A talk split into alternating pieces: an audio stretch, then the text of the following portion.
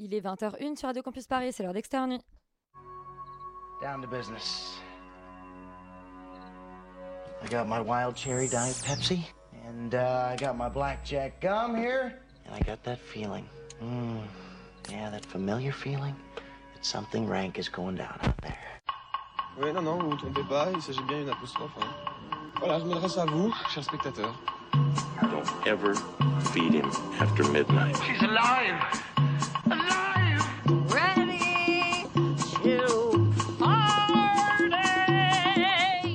Sorry, Dave. I'm afraid I can't do that. I'm a man? Well, nobody's perfect. Qu'est-ce que c'est faire C'est pas quoi faire. Les acteurs sont à l'aise dans leur personnage, l'équipe est bien soudée, les problèmes personnels ne comptent plus, le cinéma règne. Vers l'infini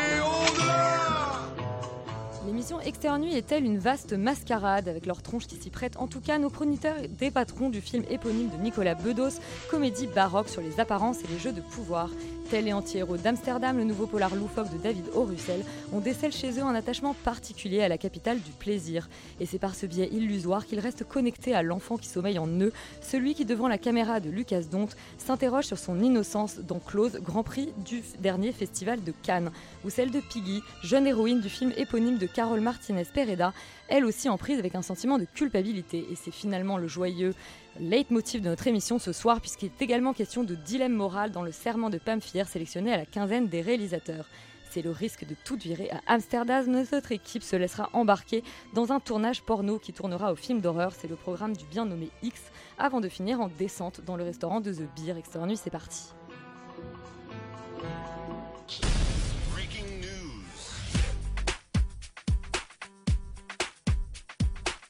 Alban, une fois n'est pas coutume, c'est toi qui nous parles du box-office de la semaine. Tout à fait. Alors en première position, on retrouve un film que vous avez complètement adoré la semaine dernière apparemment, qui s'appelle Black Adam. Non, c'est effectivement un film qu'on a, que vous avez tous détesté. Donc encore une fois, vous Sauf les n'écoutez pas lombaires de Laurent. Murer. Ah ouais? Oui, parce que je l'ai vu en 4DX, normal. Qui fait 1 370 000 entrées. En deuxième position, on a le film qui a créé une sorte de baston verbal entre euh, Solal et Valentin. Il s'agit de Novembre, euh, qui fait 1 782 000 entrées. Et en troisième position, on a Simone, le voyage du siècle, euh, qui fait 1 166 000 entrées. C'est consternant. Euh, Laurent, le 14 heures de Paris, les films qui sont sortis aujourd'hui. Eh ben, écoute, ça commence par euh, le dernier film de Nicolas Bedos, dont on vous parle euh, juste après, qui s'appelle Mascarade, qui fait 1504 entrées pour 28 copies. Donc une assez grosse moyenne de 54. Le film fait plutôt un bon démarrage, compte tenu de ce qui se passe, en, ce- enfin, compte tenu de ce qu'on voit euh, en ce moment. Il est suivi de loin par un autre film dont on vous parle aujourd'hui, Close, qui fait 824 entrées pour 24 copies, donc une moyenne euh, assez honorable de 34. Euh, plus loin derrière, euh, encore un autre film dont on vous parle, Amsterdam, qui fait 509 entrées pour 21 copies, donc une moyenne pas top quand même de 24. Euh, J'ai aussi envie de vous parler d'un film qui s'appelle Comedy Queen, qui est un obscur film scandinave sur des enfants qui veulent essayer d'apprendre à être drôles. Je pense qu'ils ont un peu de chemin à parcourir parce qu'ils ne font malheureusement que 6 entrées pour 3 copies, donc une moyenne par copie de 3 ce qui est pas beaucoup. Donc, si vous voulez voir des enfants en train d'essayer de devenir rigolos, mais c'est pas gagné parce qu'ils sont scandinaves, peut-être que vous devriez aller voir ce film. Bah, le, le programme a l'air assez réjouissant en tout cas. Euh, eh bien, j'ai bien écouté le 14 heures de Paris puisque le premier film dont on parle ce soir, c'est Mascarade, le quatrième film de Nicolas Bedos. J'ai pensé à vous en jouant ce soir. À moi? Mais on se connaît pas? C'est peut-être pour ça.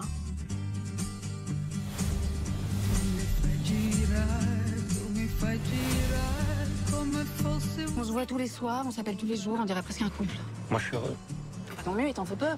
Roman, on a connu euh, Nicolas Bedos en forme avec La Belle Époque, moins en forme avec le dernier OSS 117. Euh, quel est le programme de Mascarade? Tout à fait. Après celui-ci, il l'a écrit contrairement à OSS 117 et ça raconte l'histoire d'une rencontre entre euh, Adrien, qui est en fait un gigolo qui vit chez une actrice autrefois euh, très reconnue, et euh, Margot, qui elle est une escorte qui euh, réclame à la vie ce qu'on lui a un peu euh, parfois retiré euh, brutalement. Et ça va être une, du coup une rencontre amoureuse qui va mener à une énorme mascarade, euh, puisque les deux personnages euh, essayent de, de- parvenir à avoir la vie dont ils rêvent en fait. Et donc ils vont essayer de faire ça tous les deux par cette mascarade. Euh, moi, j'avais adoré les deux précédents films, du coup écrits et réalisés par Nicolas Bedos, donc euh, Adelman et euh, La Belle Époque. Donc j'attendais celui-ci avec euh, impatience et malheureusement, je dois avouer que j'étais un peu déçue. En fait, j'aime particulièrement d'habitude les, scénarios et les dialogues de Nicolas Bedos. Je trouve qu'il y a une, vitalité, une fièvre du cynisme et de l'humour à la fois qu'on retrouve pourtant bien ici dans Mascarade, mais cette fois-ci avec l'impression que le scénario se fait complètement asphyxier en fait par une surabondance d'un peu tout. C'est-à-dire il y a une énorme densité dans le film qui rend le- le visionnage parfois euh, un peu difficile. Euh, autant les, précédents films de, euh, de, de Nicolas Bedos parlaient de personnages qui en fait euh, euh, vivent de manière euh, ex- exacerbée, intense, etc. Par, parce qu'ils ont une espèce de, peur terrible de, l'ennui. Et ici, en fait, dans Mascarade, on a l'impression que c'est Nicolas Bedos qui a peur que le, spectateur s'ennuie et ça va être compensé juste- justement par un ajout de plein de couches, d'intrigues, de, personnages, de thématiques abordées, etc. Le tout souligné par, par une espèce de mise en scène qui vient en fait tout le temps chercher du rythme, ce qui n'est pas un défaut à proprement parler. Mais là, il y a tellement de choses, tellement d'informations que ça donne l'impression de too much euh, tout le temps, avec quelque chose qui est un peu illisible à la fin je trouve, en fait, le film veut, veut vraiment parler de tout, c'est-à-dire qu'on aborde quand même féminisme, la colère, l'amour, le désamour, l'argent, le succès, le sexe, l'arnaque, les rapports de, de jeunesse et de vieillesse, etc. Et euh, ça forme une, sorte de, de, de caillot, c'est-à-dire que ça bloque à un moment et euh, il n'y a plus rien qui passe en termes de narration. En fait, je suis très très loin des personnages et je ressens plus grand-chose pour eux, malheureusement. Euh, moi, j'ai appris que le, le- le film venait en fait d'un roman inabouti et en fait, je trouve que ça sent par moments, c'est-à-dire que dans le, dans le nombre de personnages qu'il y a, de, de- de surdéveloppement de personnages même secondaires, etc., de description des, des rapports humains et de la société euh, qui peuvent encore une fois être très intéressants, mais euh, qui ici sont traités avec une telle densité que je me suis demandé si le, le- le film aurait pas été, enfin si cette histoire aurait pas été mieux racontée dans une série en fait. Mais le roman, en tout cas, il a dit qu'il n'avait il avait pas été au bout parce qu'il se perdait dans des digressions et, voilà, euh, voilà, et des Mais- développements trop riches. Et finalement, ça se sent en fait euh, encore dans Mascarade qui peut-être du coup aurait bénéficié d'être simplifié ou alors d'être traité sous un autre format, je ne sais pas.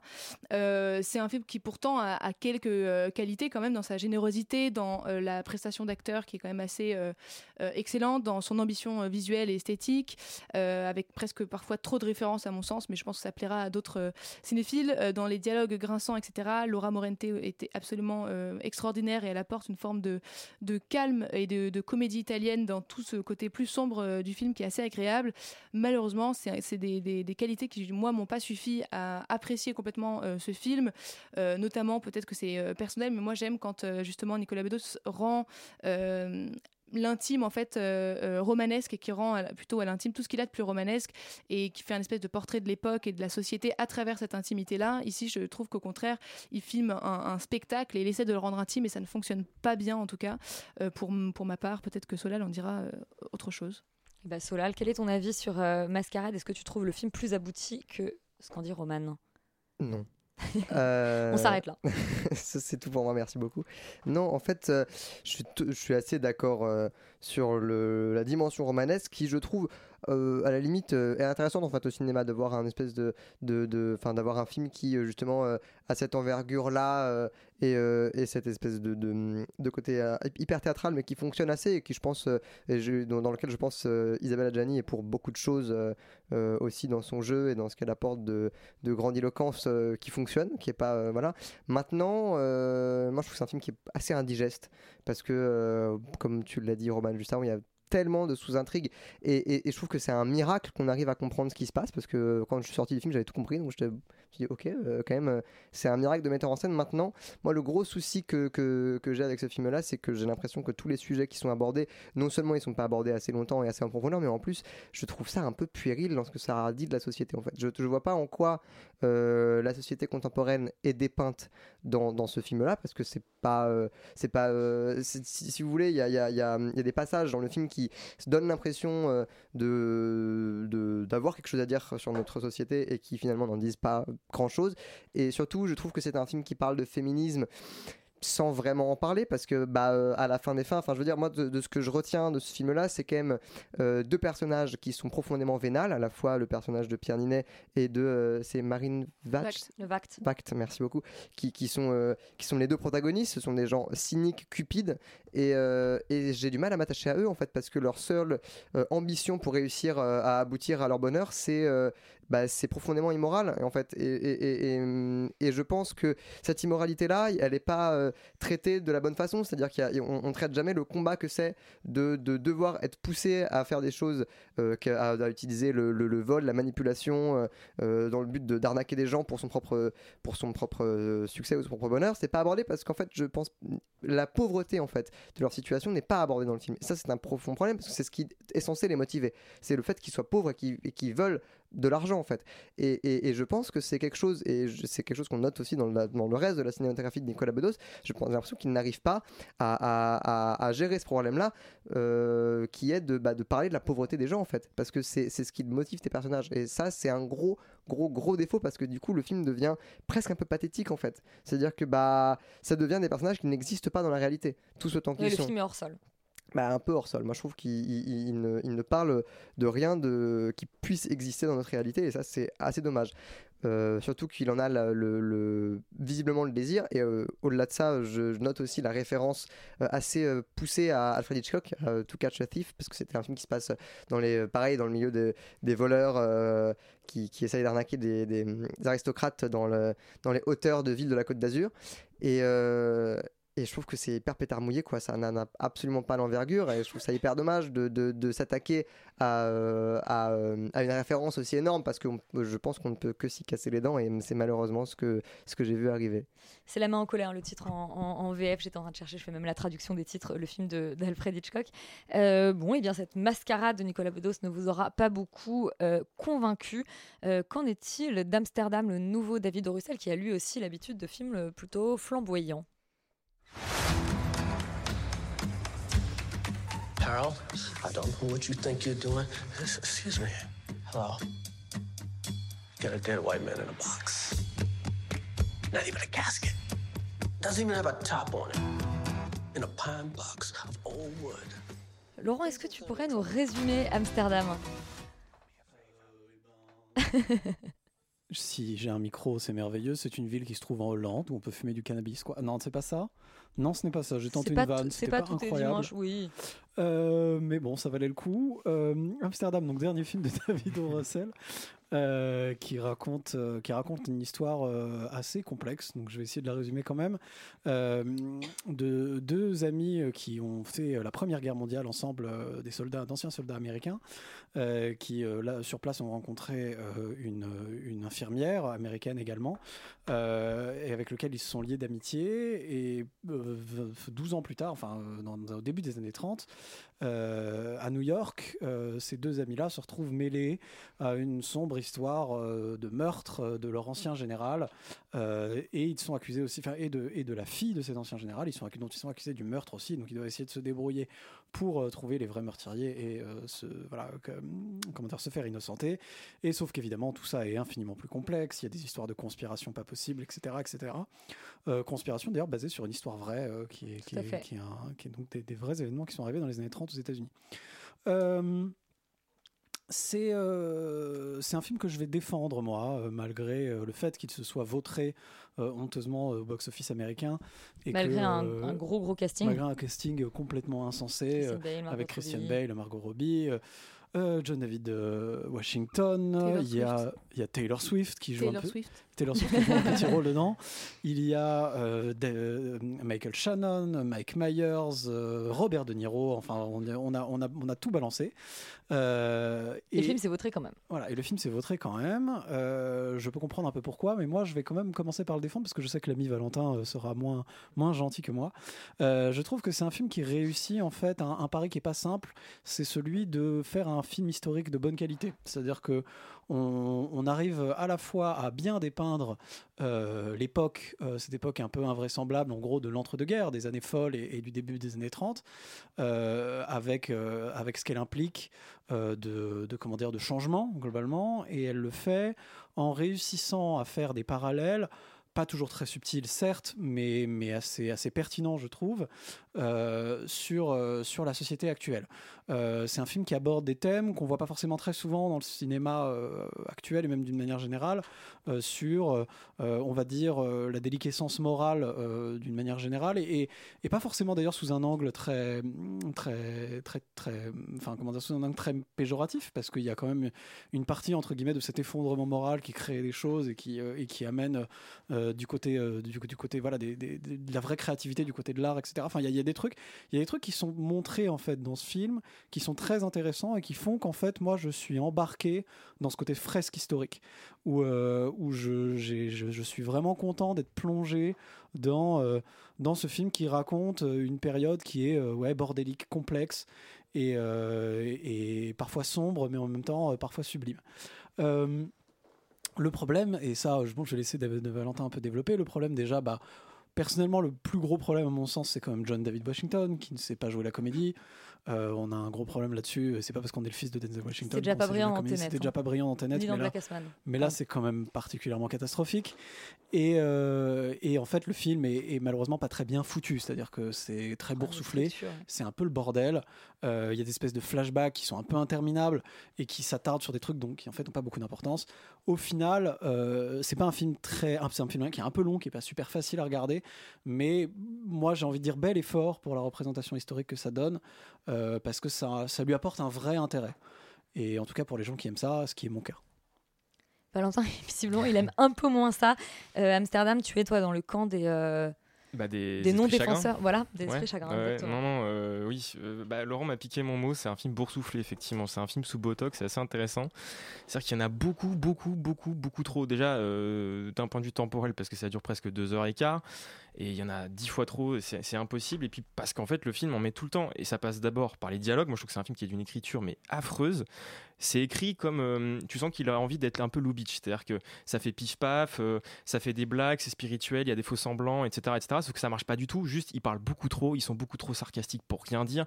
Moi, ils m'ont agacé. Le personnage de Christian Bale, le donc, personnage central, m'a agacé au bout de littéralement 7 minutes, je pense. Chrono, c'est, euh, je, trouve que c'est un enfer en termes d'écriture. Et puis, c'est un enfer parce que le film a le cul entre deux chaises. C'est que d'une part, il essaye de d'espèce de tramer une sorte d'intimité entre ces trois personnages, une sorte de romance à trois, euh, post-guerre euh, à Amsterdam, et du coup qui donne son nom au film. Et en même temps, nous peindre une époque et d'une peindre du coup presque décennie de deux décennies d'histoire aux États-Unis et donc nous peindre un monde politique. Donc il est à la fois dans l'intime et dans le politique, et donc au total, il arrive évidemment à faire aucun des deux. Donc je ne crois pas du tout à leur histoire, je crois pas du tout à leur, à leur rapport l'un et l'autre. Effectivement, je pense qu'on a une, une des, des relations les plus déréalisées possibles de cette année au cinéma entre Margot Robbie et, euh, et, euh, et notre ami euh, Washington. John David Washington. Tous les deux vraiment nuls. Enfin, c'est assez impressionnant. Ils ont rien, il y a rien qui fonctionne. Et puis après, il y a un espèce de fou rythme. Moi, le, le film me gêne même dans sa, dans sa, dans sa mise en scène même.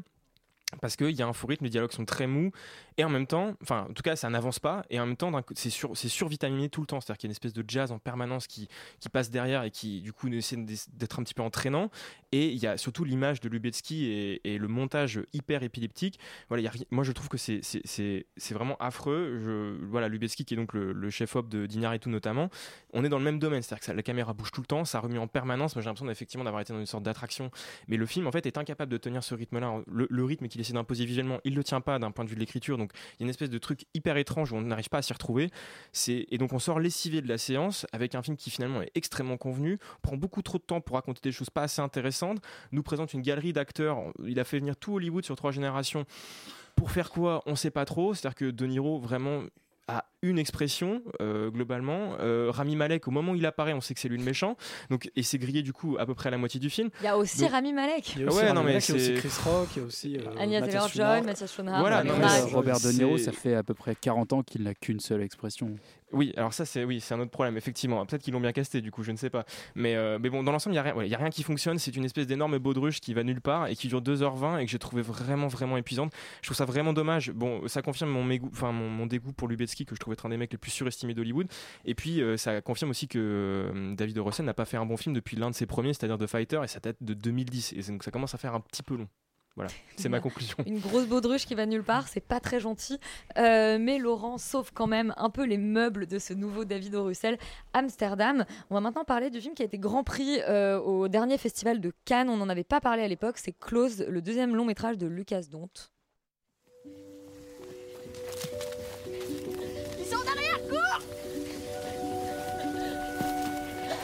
Ah, voilà toi. Je vais dormir chez Rémi ce soir. Tu reviens chez nous un jour Peut-être. Ouvrez les fenêtres, les garçons. T'es prêt?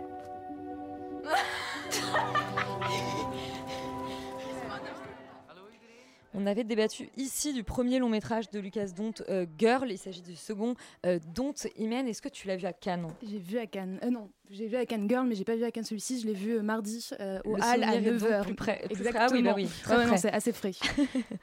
Voilà, donc Qu'est-ce que ça euh, raconte, donc Alors Close, donc c'est le second long métrage de Lucas Dont qui a eu Grand Prix à Cannes.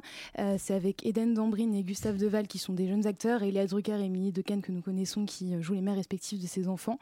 Et donc c'est l'histoire de euh, deux jeunes enfants qui vont rentrer dans l'adolescence, qui vont rentrer au collège et c'est euh, la fin de l'été euh, plus une année scolaire ensuite.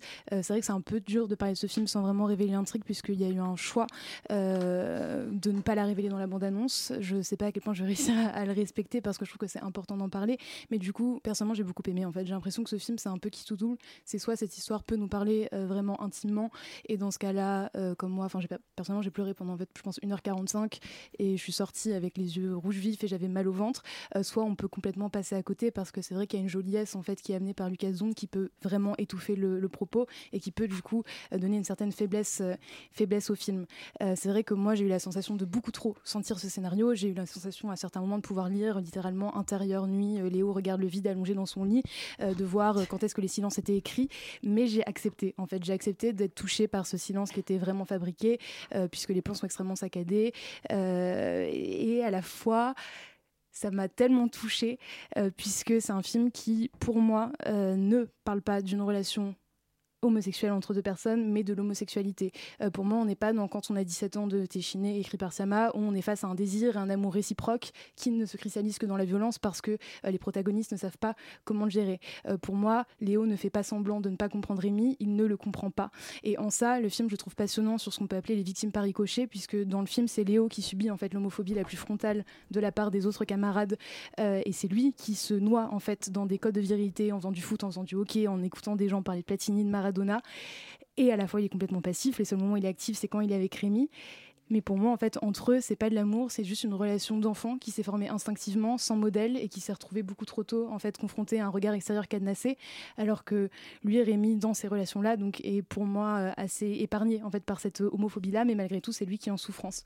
Et donc, je trouve que le film est extrêmement juste en cela, sur ce point-là, euh, de raconter une relation homosexuelle et de raconter aussi le deuil de l'enfant et le déni du deuil. Et juste, j'ai pas vraiment envie de.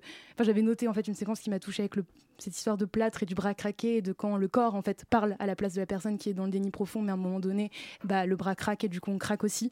Et en ça je trouve ça extrêmement extrêmement juste et c'est là qu'il y a une subtilité en fait dans son scénario. Et donc je, comprends que ça s'étire larmes il y a des moments où je l'ai je l'ai ressenti aussi mais personnellement j'ai vraiment marché et je pense que c'est un bon film et ça reste un grand film pour ma mythologie personnelle même s'il est quand même à nuancer euh, dans son propos et dans sa mise en pratique je dirais plus qu'autre chose Manon, est-ce que toi aussi tu as été euh, bouleversée par Close malgré euh, eh bien, quelques, quelques. C'est quoi le terme que je cherche? Quelques petites nuances à apporter? Ouais, je suis, euh, complètement d'accord avec toi, Iben. Moi, normalement, je suis hyper hermétique au, au film, pardon, comme ça, qui, euh, qui te prennent un peu en otage pour que tu pleures et pour que tu ressentes des émotions. Je comprends que des gens euh, puissent se sentir comme ça face à Close, parce qu'il y a beaucoup de violons, il y a la métaphore des champs de fleurs, machin, dont on aurait pu se passer. Mais moi, en fait, euh, j'ai vraiment adoré, j'ai été hyper émue, parce que je l'ai quand même trouvé. Hyper, euh, hyper pudique en fait. Euh, il, il- parle de, de plein de sujets, il parle de la masculinité, pour moi un peu plus que l'homosexualité, Euh, mais c'est pas quelque chose de politique, c'est un peu comme dans Girl. Euh, dans Girl, en fait, il filmait la bataille vraiment intime de son héroïne parce que toute sa, condition de femme transgenre était pardon, acceptée par tout son, entour- son entourage. Et pour moi, dans Claude, c'est un peu pareil. Il n'y a pas vraiment d'homophobie frontale, c'est juste des camarades qui n'arrivent pas en fait à définir leur, leur relation qui est très, très tactile, très tendre. Euh, Mais, euh, mais voilà, c'est- plus de l'incompréhension. Et ce que moi j'ai trouvé très intéressant, c'est qu'en fait, il met le spectateur dans la, la- la même position que, euh, que leur entourage. C'est-à-dire qu'il nous montre de, deux ados, deux garçons qui sont dans un lit euh, ensemble, qui sont toujours collés l'un à l'autre sans que ce soit forcément sexuel. On a été habitué à voir ça quand même beaucoup dans les films sur l'amitié féminine, jamais avec les amitiés masculines. Moi, ça m'a un peu fait penser à, au film Stand By Me de Rob Reiner, qui est absolument magnifique et qui est un peu pareil sur des, des amitiés de garçons comme ça, euh, très belles. Mais sinon, j'ai vraiment pas le souvenir d'avoir vu ça à l'écran. Euh, et, euh, et donc voilà, donc le spectateur, il est dans cette, un peu cette position où il aimerait mettre une étiquette sur cette relation et en fait, euh, il n'y arrive pas. Ce qui est très beau aussi dans ce film, c'est les personnages féminins. Dans Girl, il mettait le, le- papa en fait de cette adolescente au premier plan, qui l'accompagnait dans son parcours de, de transition. Là, c'est les mères qui sont au premier plan. Elles sont très fortes, on les voit jamais craquer. C'est les pères même plus qui, qui craquent et elles sont très bien incarnées par les, les- deux, les deux actrices, mais aussi, euh, ces personnages sont très très bien euh, écrits. Euh, donc voilà, je- moi j'ai trouvé dommage qu'à Cannes, il partage son grand prix avec Claire Denis parce que moi je trouve qu'il aurait, il l'aurait mérité clairement tout seul parce que c'est un film qui est vraiment, je trouve, honnête en fait avec les émotions des spectateurs et, et qui montre des sentiments qui sont pas forcément souvent vus au cinéma. Enfin, ne t'inquiète pas, je pense qu'on loupera pas le Clair de Nuit quand il sortira euh, au cinéma. Solal, est-ce que toi aussi ça t'a ému, Close Alors moi ça m'a ému, Moi, je suis, je suis complètement d'accord avec Manon euh, sur euh, justement le fait que c'est, j'ai l'impression que c'est un film qui est euh, presque la, la poursuite euh, dans le sens, enfin dans son sens, dans son propos de plein d'autres films en fait. C'est-à-dire que euh, on va adapter euh, plein de, de films d'auteurs qui ont parlé de la féminité, qui ont parlé du féminisme, et là on se dit ok, maintenant on va les faire sur des jeunes garçons. Et ça devient un film sur la masculinité, et ça c'est intéressant parce que ça apporte un contrepoint dans ce qu'on a l'habitude de voir, et c'est un film qui joue beaucoup sur ce genre de contrepoint entre ce que ce qu'il nous montre et ce qu'on a l'habitude de voir lorsqu'on nous montre ça. C'est-à-dire que par exemple lorsque vous allez voir euh, par exemple un plan euh, sur Rémi qui se réveille à côté euh, de Léo, bah, c'est un plan qu'on a qu'on a avec imaginons l'amorce de, de Rémi et on voit Léo juste derrière c'est un plan qu'on a l'habitude de voir dans un contexte érotique et là c'est des enfants qui ont genre 12 ans quoi donc ça n'a rien d'érotique mais parce que c'est un plan qu'on a l'habitude de voir dans un contexte érotique, ça soulève la question Mm. de est-ce que c'est érotique de se réveiller quand on a 12 ans à côté de son meilleur pote? Et, et- et- et ça, c'est vraiment intéressant parce que c'est là où j'ai trouvé que la mise en scène était hyper subtile. Euh, ma- Maintenant, euh, je suis aussi complètement d'accord sur le fait que, que justement parce qu'on traite de- d'enfants aussi jeunes, euh, ça devient quelque chose de quasi universel en fait dans, dans- dans son sujet. Euh, moi, la grande force que j'ai trouvée dans ce film-là, c'est la, au contraire, là où je suis pas du tout d'accord avec toi, Imen, c'est la grande justesse de son jeu et, euh, et à aucun moment, à part peut-être avec le plâtre où là c'était une métaphore un petit peu, un petit peu plus euh, euh, appuyée, mais sinon, à aucun moment j'ai senti les rouages d'une histoire euh, qui se s'écrivait ou qui se déroulait devant moi. Vraiment pas. J'ai vraiment, euh, j'ai trouvé qu'il y avait une vraie, une, une vraie prouesse de direction de comédien euh, de la part de Lucazon que, que j'ai trouvé très impressionnante. Que euh, voilà, que malgré le fait que voilà, c'est un film qui est très esthétique dans sa photographie parce que c'est avec beaucoup de, de flou, c'est de la caméra portée, ça ressemble un peu au frère Dardenne dans sa mise en scène. Mais, mais euh, au-delà de ça, je trouve que c'est pas une réalité qu'on essaye vaguement de reproduire. J'ai vraiment l'impression de voir de la, réalité, surtout dans la qualité de jeu d'acteurs aussi jeunes. C'est drôle que tu parles des frères Dardenne parce qu'il y a beaucoup de gens qui, euh, qui ont comparé euh, Lucas Dont aux frères Dardenne mélangés avec du Xavier Dolan. Oui, oui. Je trouve ça un petit peu. Moi, je trouve ça facile aussi. En fait, ça, ça veut juste dire qu'on fait des films à la caméra à épaule sur les enfants un peu homosexuels. Euh, C'est tout ce que ça veut dire de mélanger ces deux réalisateurs. Roman va probablement nous faire une critique un peu plus intéressante de Claude. Bah ça. non, mais écoute. euh, Tout a euh, été dit, c'est ça? Je vais renforcer en tout cas ce qui a été dit, euh, moi, et même dire que c'est probablement un des films les plus beaux que vous verrez au cinéma cette année, euh, en tout cas pour, pour ma part.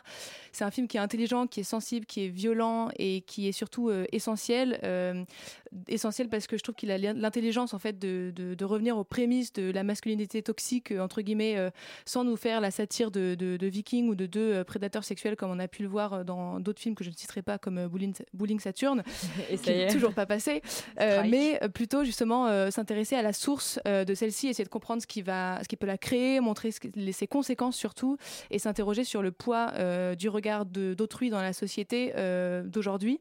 Et se place justement à, pile à l'âge euh, où statistiquement, en fait, on remarque que euh, les, jeunes garçons vont repousser les relations fusionnelles avec un autre garçon, quitte à perdre son meilleur ami.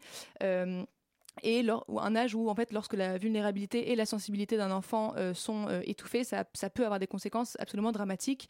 Euh, et pour filmer ça Lucas Dont continue justement sur cette euh, lignée de girl dont on a, parlé avec une espèce de, bienveillance débordante une espèce de grande tendresse tout le temps une complexité et une nuance chez tous les personnages qui est assez remarquable.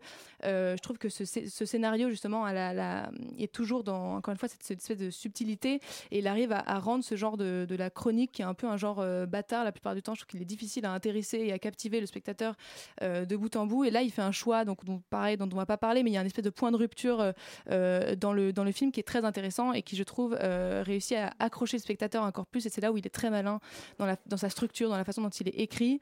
Et après pour ce qui est de la mise en scène je trouve que moi pareil ce romanesque là cette espèce de ces violons ne m'ont pas du tout gêné parce que j'ai l'impression que c'est un peu aussi comme ça qu'on vit notre vie quand on a euh, 13 ans. Donc j'ai l'impression que ça avait ça accompagné en fait à hauteur d'enfant euh, leur regard. Et il filme le, non-dit avec quand même une efficacité assez euh, redoutable dans des euh, comme on l'a dit dans des mouvements de corps dans des regards dans des silences avec un, un vélo qui va plus vite que l'autre. Et toutes ces choses là ça nous parle. Et en fait ça rend le spectateur extrêmement actif euh, durant le visionnage. C'est très agréable puisque on regarde chaque image et chaque plan avec une espèce de double lecture euh, qui va parfois créer des moments de rire et parfois au contraire des moments d'une grande violence voilà, bref, je trouve que c'est un film qui est euh, absolument bouleversant et qui est d'une grande générosité, euh, notamment grâce à ses acteurs qui euh, sont assez excellents, qui crèvent l'écran. Et une dernière chose que j'adore dans le film, on en a un tout petit peu parlé, c'est ce que tu disais, je sais plus si c'est Imen ou Manon, mais en tout cas sur, les, sur les, le rôle des, des mères et de la famille, en fait, presque derrière. C'est hyper subtil, on les voit pas énormément et pourtant il y a une présence qui est très importante. Et notamment, juste le temps, c'est assez équilibré, assez dosé pour nous montrer une espèce de relation entre deux frères que je trouve beaucoup trop rarement aussi bien représentée euh, au cinéma. Donc voilà, pour toutes ces, choses-là, ces nuances, c'est énormément de, poésie et de, euh, grâce dans euh, Close de Lucas Dont. Oui, bien, Close, c'est a priori euh, le coup de cœur de euh, cette semaine pour euh, notre équipe d'Extérieur Nuit. Après la fin de l'enfance et l'adolescence dans Piggy euh, de Carlota Martinez Pereda, bande-annonce.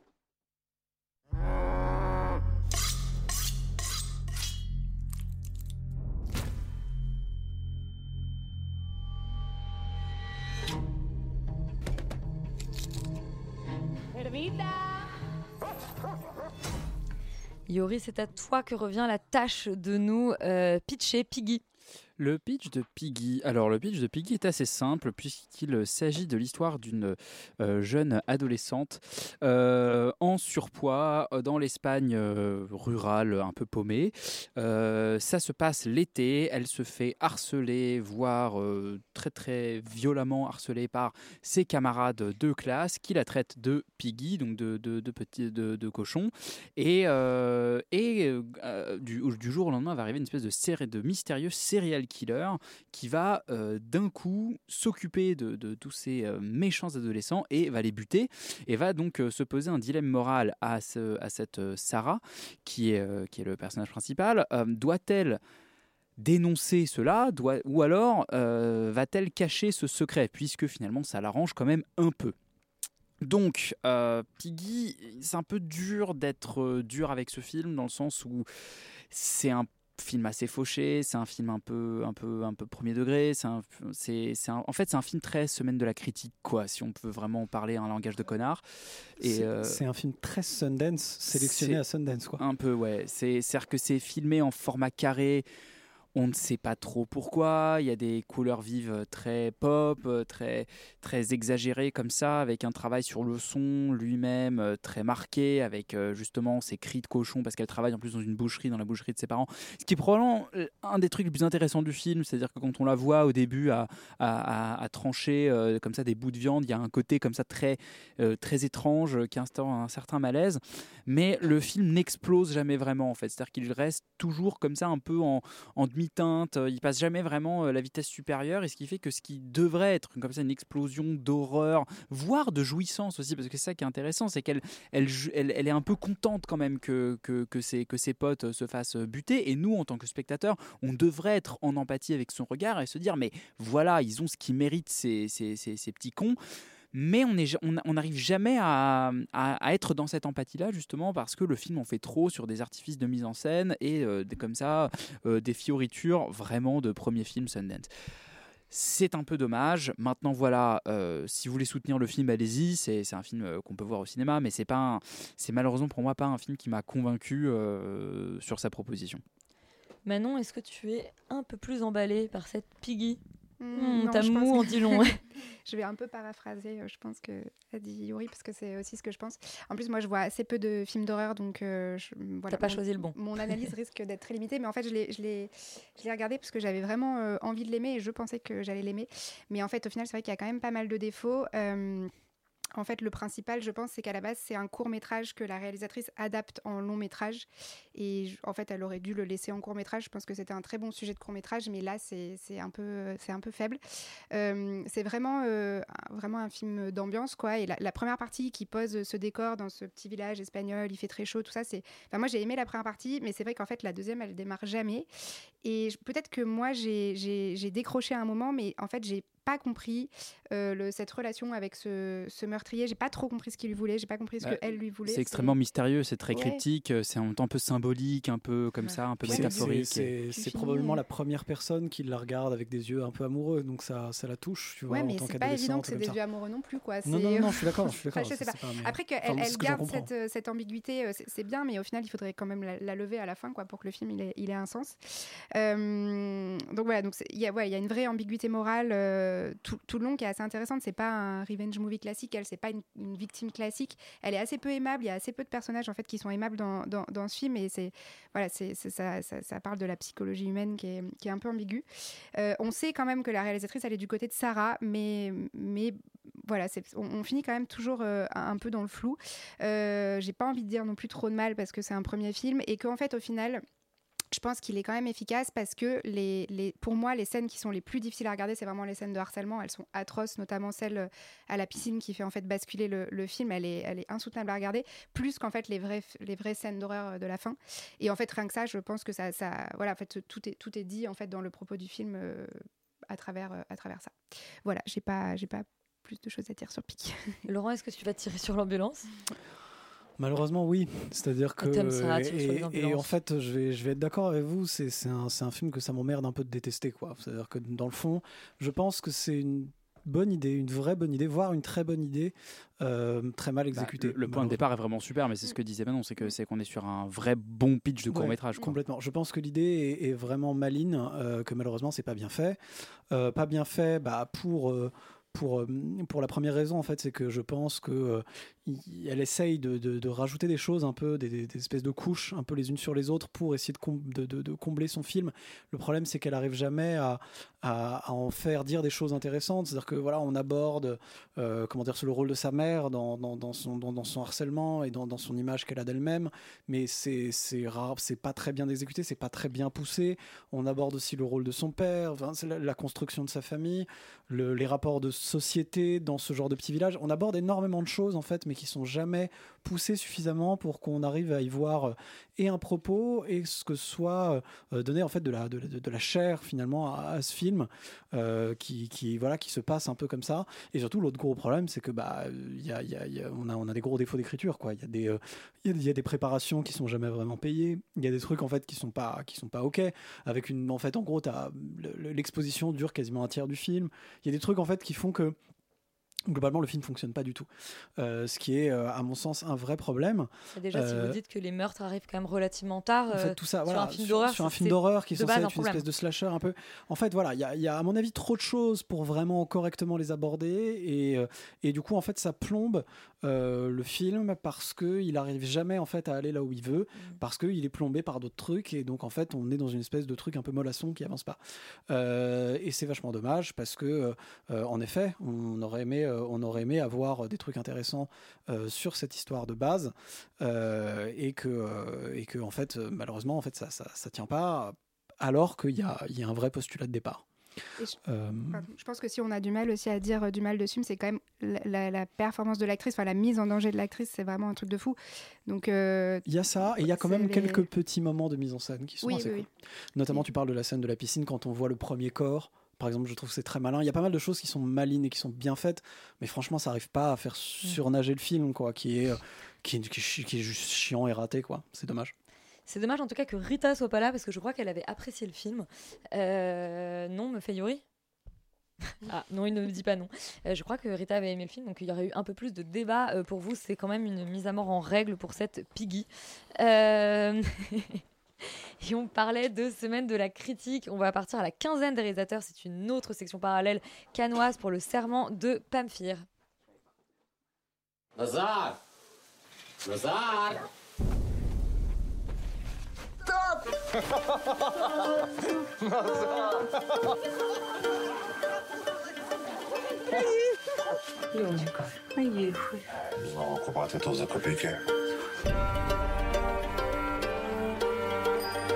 Euh, Vais-je me risquer à tenter de prononcer le nom du réalisateur du serment de Pamphire? Allez, j'essaye. Dmi- Alors, Dmitro euh, Soukololitsky Stop, c'est gênant. Stop. Tu sais mieux le faire que moi, Yori? Non. J'aurais essayé, écoute, euh, humblement. Euh, Valentin, je ne vais pas te demander de réessayer, mais de quoi ça parle le serment de Je Pamphire suis trop triste. De quoi? Je m'étais entraîné en plus. Tu Je suis t'es hyper triste. Non, non, non, je vais pas le, je vais pas le refaire. Euh, J'ai pris pour tout le monde.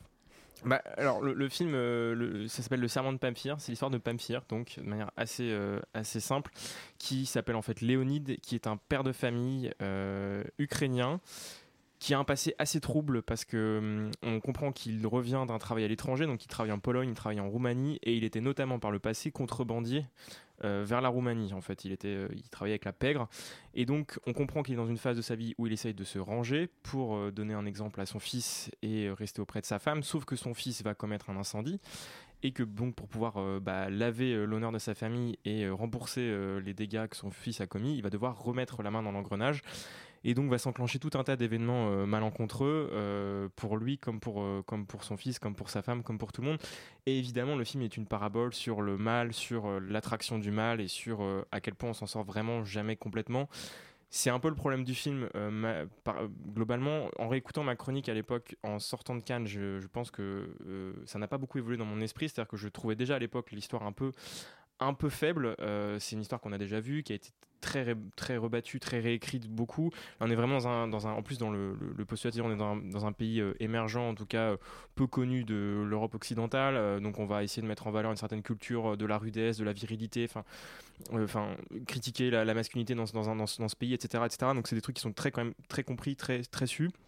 Mais la vraie grande force du film pour moi, c'est qu'en fait, j'ai été vraiment saisi par la mise en scène que beaucoup de gens ont trouvé excessive et euh, je pense que Ymen ce sera ton cas. Euh, et je comprends pourquoi mais c'est un film extrêmement maniériste qui fait la part belle à- au montage qui fait la part belle euh, au mouvement de caméra qui fait la part belle à une photographie qui est extrêmement euh, léchée très colorée. Et la première scène là-dessus est vraiment édifiante. Moi je m'attendais à voir un film naturaliste en voyant le pitch à Cannes. J'arrive effectivement c'est un le film est ocre il est rouge et ça se passe dans une grange et en fait tout est autour de la couleur et donc, bah, je trouve que le film fascinant euh, dans, sa manière de raconter euh, son histoire, euh, même si effectivement il y a des faiblesses d'écriture, il y a des faiblesses dans les personnages secondaires. Je trouve que l'acteur principal est saisissant et il est vraiment physique. Il a une physicalité qui est vraiment euh, excellente et je pense qu'il fallait vraiment pour pouvoir porter ce film parce que sans ça, ça aurait été compliqué. Euh, le film évite pas, euh, comme je disais, quelques clichés, mais la mise en scène qui est très antinaturaliste, très maniériste, moi m'a beaucoup, beaucoup marqué. Ça marche pas tout le temps, mais il y a quelques séquences qui sont extrêmement fortes. La séquence d'ouverture, par exemple, la séquence aussi à la fin d'un carnaval, la Malenka, qui est apparemment un carnaval traditionnel en, en Ukraine, où ils dansent tous avec des masques, etc. C'est assez fascinant dans la manière dont c'est extrêmement tendu, dont il en fait quelque chose de la fois extrêmement festif et jouissif, et extrêmement tendu dans le contexte de son thriller, qui est un peu un thriller politique sur la fin. Donc euh, moi j'ai été euh, très content de voir ce film et euh, j'aurais pu le voir repartir avec quelque chose à la quinzaine parce que c'est un film qui autant n'est pas abouti autant est quand même l'œuvre d'un réalisateur qui sait ce qu'il a envie de faire d'un chef-op qui fait des belles choses et d'un monteur qui a une intention euh, de narration et tous les trois ensemble. Apparemment c'était un travail vraiment d'équipe. Donc je, encore une fois je me livrerai pas au nom je les ai notés mais je, je ne redonnerai pas leur nom vous irez voir si vous avez envie. Mais c'est un film que je trouve très prometteur et, euh, et, euh, et j'ai pas eu cette surprise là dans un, dans- en Europe de l'Est depuis peut-être quand Temir Balagov et ça date d'il y a 6 ou 7 ans maintenant donc j'ai vraiment l'impression que c'est un vrai cinéaste euh, qui est advenu euh, cette année Imen, tu étais moins emballé que Valentin par ce serment de Pamphire. Alors oui, moi genre, enfin, je suis allée voir ce midi et je suis complètement passée à côté et donc je trouve ça beau ce que tu dis. J'aurais aimé voir ça et ressentir quelque chose. Non, moi personnellement, vraiment la, la mise en scène, je l'ai, enfin, elle m'a étouffée et donc ça fait que je j'ai pas réussi à rentrer dedans, j'ai pas réussi à y croire. Euh, ces mouvements de caméra, comme tu l'as dit, en fait, enfin, je les ai trouvés vraiment grandiloquent et assez peu nécessaire et surtout j'ai pas trouvé ça humble. En fait par rapport à l'histoire que ça racontait je trouvais que ça prenait complètement le pas sur ce qu'on voulait nous dire sur l'intériorité des personnages qui fait que je ne suis rentrée dans l'intimité de personne et j'ai juste eu l'impression de voir un enchaînement d'actions pendant 1h45 sans comprendre vraiment comment est-ce qu'on était arrivé là à part parce que le scénario veut en arriver là. Et ce qui fait que dans l'interprétation, moi j'ai trouvé qu'il y avait une faiblesse chez tout le monde, alors particulièrement la mère, particulièrement les, les personnages secondaires. C'est vrai que cet homme a un corps qui est intéressant et on joue aussi beaucoup sur sa bestialité. Euh, Lorsqu'il fait l'amour, il ne jouit pas, il grogne. Lorsqu'il est énervé, il grogne. Et donc on joue là-dessus, mais ça fait que moi, ça ne m'a pas parlé et j'ai pas cru en fait à ce retour, j'ai pas cru au lien filiaux, j'ai pas cru à l'amour paternel inconditionnel qui pousse cet homme à retourner en fait dans la contrebande. Et presque, moi je l'ai vu comme un prétexte au final euh, parce que je pense que c'est plus ça qui l'a tiré lui puisqu'il y a une scène euh, que là j'ai fraîchement dans la tête où il se fait battre très fort, presque à mort et ensuite dès qu'il sort de là il rit et il se masturbe. Et donc on sent qu'en fait son plaisir il est presque plus là dans le fait de retourner à ça que de vraiment euh, sauver son fils et sauver possiblement l'honneur de la famille puisque c'est leur secret c'est leur secret à eux, c'est le secret du fils, du père et du pasteur. La famille autour ne sait pas que c'est le fils qui a commis cet incendie. Euh, c'est vrai que moi, en fait, la seule chose qui m'intéressait, c'est ce final, comme tu l'as évoqué, ce carnaval, euh, puisque ça nous a annoncé dès le début, la Genèse est même autour de ce carnaval-là et du fait que cet homme doit rester pour ce carnaval et ne pas repartir à son travail dans un autre pays.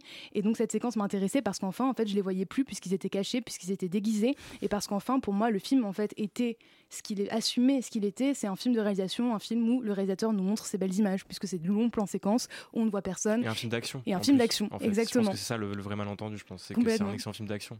Et donc euh, voilà, c'est la seule séquence qui m'intéressait parce qu'enfin ça a assumé son propos. Et donc j'ai compris, bah, comme tu le disais, voilà, tout, euh, tout aussi la mythologie autour, les enjeux sociaux dans cette Ukraine.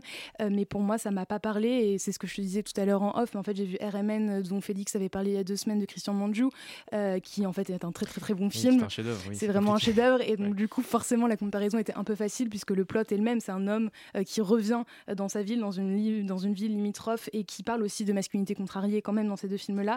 Mais le décalage était un peu trop grand pour, euh, pour apprécier euh, le serment de Pamphile, je crois.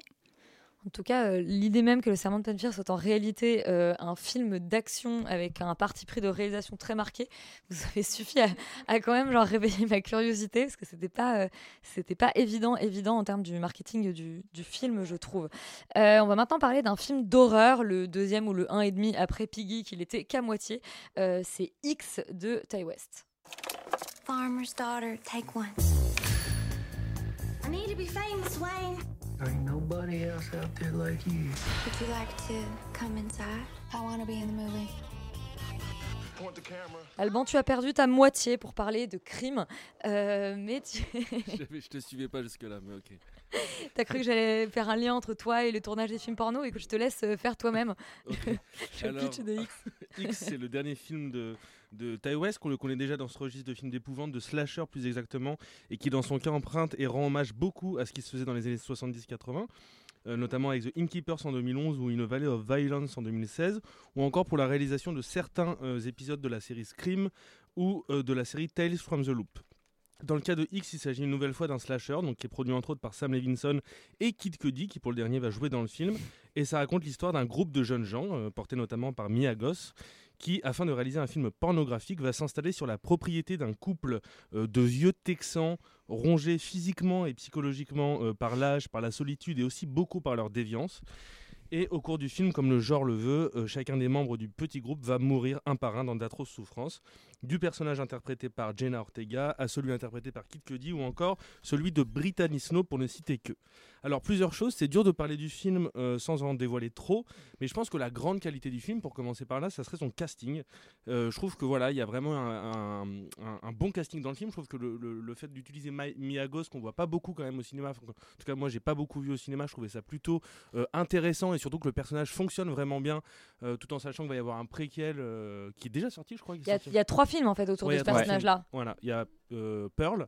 Et il y a ensuite Maxine qui va sortir, je crois, l'année prochaine. Ouais, et qui est la suite de X, alors que. Pearl est Maxine le, étant- le et le préquel. préquel, et Ouais. Maxine étant euh, le, vrai prénom du personnage euh, Exactement. De X et Pearl le prénom de la vieille dame qu'on voit dans le film. Voilà. Voilà, vous n'avez rien compris, mais c'est pas grave. Bah pour ceux qui, qui auraient vu euh, X. Ok.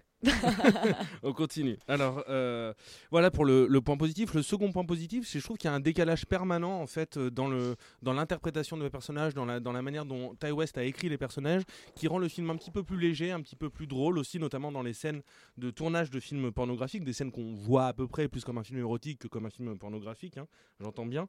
Et je trouve que voilà, ça ça amoindrit l'effet euh, du film un peu trop surchargé en référence et un peu trop lourd en fait à regarder euh, parce que le film est quand même plutôt long. Euh, il dure euh, 1h40 ou 1h45, je sais plus. Donc voilà, je trouve que Ty West parvient à faire ça malgré les grosses ficelles du film qui sont évidemment évidentes. Ce qui me gêne à chaque fois dans ce genre de film, mais peut-être que mon ignorance aussi euh, me fait peut-être dire des bêtises, c'est qu'on est très limité en termes de propositions scénaristiques, en termes de jeu d'acteurs, en termes d'écriture de personnages. Et je trouve que Ty West, malgré certaines bonnes idées, notamment dans l'évolution de ses personnages, dans l'évolution de leurs stéréotypes, mais aussi dans la relation qui unit les deux vieux affreux, je trouve que parfois il y a des scènes assez émouvantes, des scènes d'amour entre les deux qui fonctionnent. En tout cas, ça a pris sur moi et je m'attendais pas du tout à voir ça dans ce film-là. Mais je trouve que voilà, ça reste quand même trop euh, référencé, trop lourd et il n'arrive pas vraiment à s'affranchir à la fois euh, des films qu'il cite et des références qu'il fait et à la fois il n'arrive pas à outrepasser les limites du genre, c'est-à-dire qu'on a, on- même si les personnages sont bons, on, a- on- on aurait envie de voir autre chose et je trouve que c'est dommage de ne pas réussir à proposer autre chose avec une histoire comme ça, avec des acteurs comme ceux-là. Yuri, est-ce que c'est aussi en demi-teinte pour toi ce X? Je serais probablement un tout petit peu plus sévère que Alban. Alors oui, c'est vrai qu'il y a des moments follement divertissants dans le film, avec euh, des, crocodiles, avec des armes à feu qui partent un peu euh, dans, tous les sens. Comment dire, le film est sauvé par son lot de moments vraiment purement gratuits et rigolos. Et c'est aussi un peu son problème, c'est que je trouve le film un peu purement gratuit. Je ne comprends pas en fait son, son discours ou son, son propos, que ce soit sur le cinéma d'horreur, que ce soit sur le cinéma porno, que ce soit sur le cinéma tout court, parce que c'est quand même clairement un film qui se met dans une posture de vouloir singer, euh, pour ne pas le citer, Massacre à la tronçonneuse, euh, à la fois dans son histoire, dans, dans, dans, dans- la manière dont c'est fabriqué, euh, dans la manière dont c'est filmé, dans sa texture de l'image. Et je ne sais pas qu'est-ce qu'il veut nous montrer, à part quelque chose d'un petit peu un peu bas du front sur le fait que oui on aime regarder l'horreur comme on aime regarder du porno. Bon pourquoi pas mais ça vole pas beaucoup plus haut que ça. Euh, et, donc on a pour moi c'est toujours ce truc qui est qui est à la fois trop prétentieux parce qu'il il a l'impression de réinventer la roue en faisant euh, juste un, pastiche de massacre à la tronçonneuse et en même temps complètement creux et assumé comme tel. Donc il y a, y a une sorte de de voilà de tonalité du film que moi je comprends pas et donc je comprends pas vraiment son propos ni son projet. Euh, et moi j'ai un peu un problème avec ces films qui singent trop euh, une manière de faire des films sans avoir un euh, en tout cas de, pour, pour moi de manière perceptible quelque chose à dire dessus. C'est à dire que quand Tarantino fait des pastiches de, de style de film c'est pour les transcender c'est pour en faire autre chose c'est pour faire des collages. On aime on n'aime pas. Mais il a une espèce de truc en fait où il va en fait aller chercher la substantifique moelle ce qui fait la grandeur d'un d'un euh, entre guillemets mal vu et il va en faire quelque chose de, plutôt grandiose ou en tout cas de grandiloquent et Ty West il se limite il se borne presque à refaire Massacre à la tronçonneuse avec un peu de cinéma X et de, et de référence et une bonne BO des années 70 qui passe bien. Et effectivement, Kid Cudi euh, en acteur porno, c'est pas pour nous déplaire, euh, mais voilà, il est, il est quand même assez beau. Euh, oui, je suis, je suis le coquin de cette soirée. Et, euh, et non, et globalement, c'est un, c'est plutôt, c'est plutôt agréable. Et mais bon, je, je, je, pour moi, c'est quand même un, un peu un échec, surtout par rapport à la hype qui a précédé le film aussi, qui en faisait un peu comme ça le dernier film de l'Elevated Horror, gna gna gna. Ça m'a un peu refroidi. Et surtout, ne le voyez pas avant de voir un autre film dont on vous parlera la semaine prochaine, qui est Barbare. Et surtout, j'allais dire, allez-vous vous risquer à regarder les deux autres parties euh, de ce triptyque? C'est la question euh, à laquelle on ne répondra pas cette semaine. On termine l'émission avec une série, c'est The Beer, créée par Christopher Storer. 25 pounds? No, no, no. I ordered 200. Where's beef? You still got that meat connect? You get 12.50 for that on eBay. Boom. Ce Beer Manon, c'est l'histoire d'un restaurant.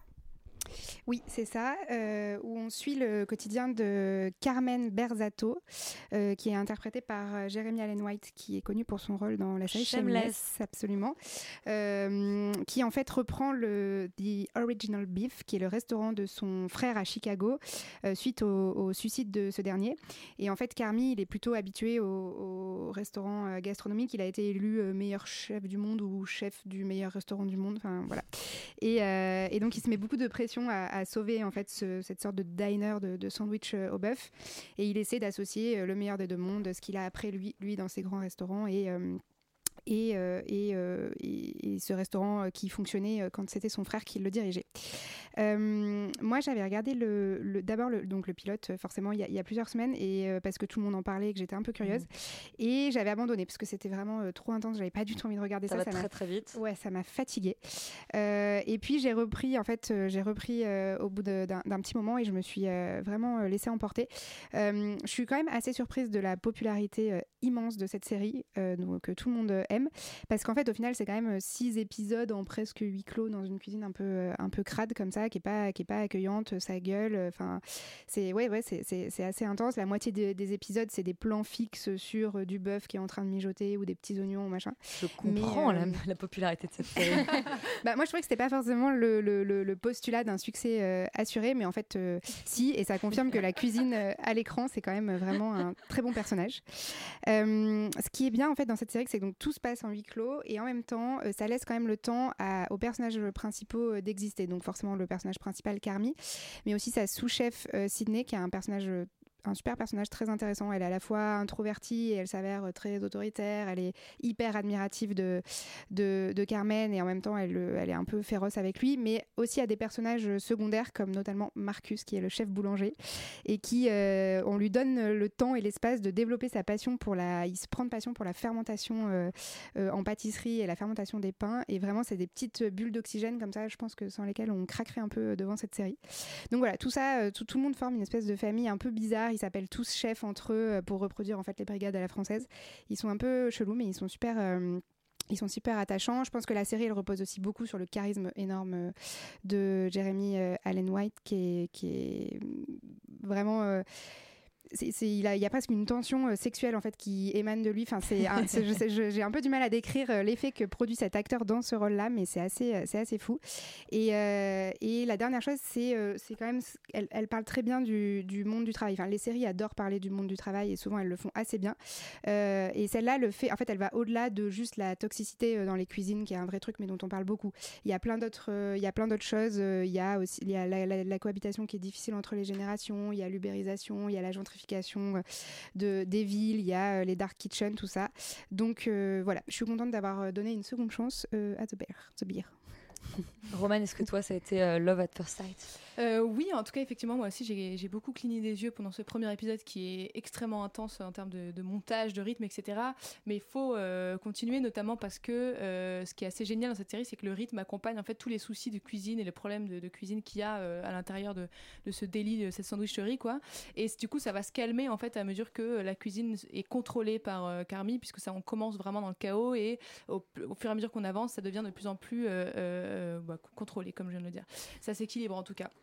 Et euh, à, à mesure aussi que euh, Carmi arrive à faire son deuil, puisque euh, sous ses airs de, de- de top chef, la, The Bear, c'est vraiment une série qui parle évidemment d'autre chose que de nourriture, même si ça m'aurait amplement suffi. C'est une histoire en fait qui parle vraiment de. de- c'est une histoire familiale, une histoire de deuil, encore une fois, qui va se tramer derrière toute, toute cette espèce de. d'énergie de, de- de cuisine, etc. Et c'est là que la série, a priori, pas forcément hyper novatrice, en fait, arrive à le devenir, je trouve, c'est qu'il arrive à raconter vraiment toutes les histoires intimes de euh, chaque membre de la cuisine qui viennent vraiment euh, exorciser tous leurs euh, problèmes euh, intimes, en fait, dans le chaos de cette sandwicherie, avec tous les problèmes que ça représente, c'est-à-dire la hiérarchie, les dynamiques entre les, membres de l'équipe, les catastrophes d'électricité, etc. Et j'en passe. Et ça donne en fait des récits qui sont assez touchants et des situations qui sont à la fois très drôles, puisqu'on n'a pas précisé que The Bear est une série qui fait beaucoup rire aussi en fait. C'est une sorte de, succession euh, culinaire, peut-être un peu moins euh, méchant ou cynique, mais tout aussi euh, maîtrisé et, euh, et- drôle et touchant à la fois. Bon, eh ben, on vous recommande The Bear, on vous dit absolument à table. Et pour ceux qui ne vont pas manger tout de suite, il faut rester sur Radio Campus Paris puisque c'est l'heure de la bringue. Nous, on se retrouve la semaine prochaine. Bonne soirée.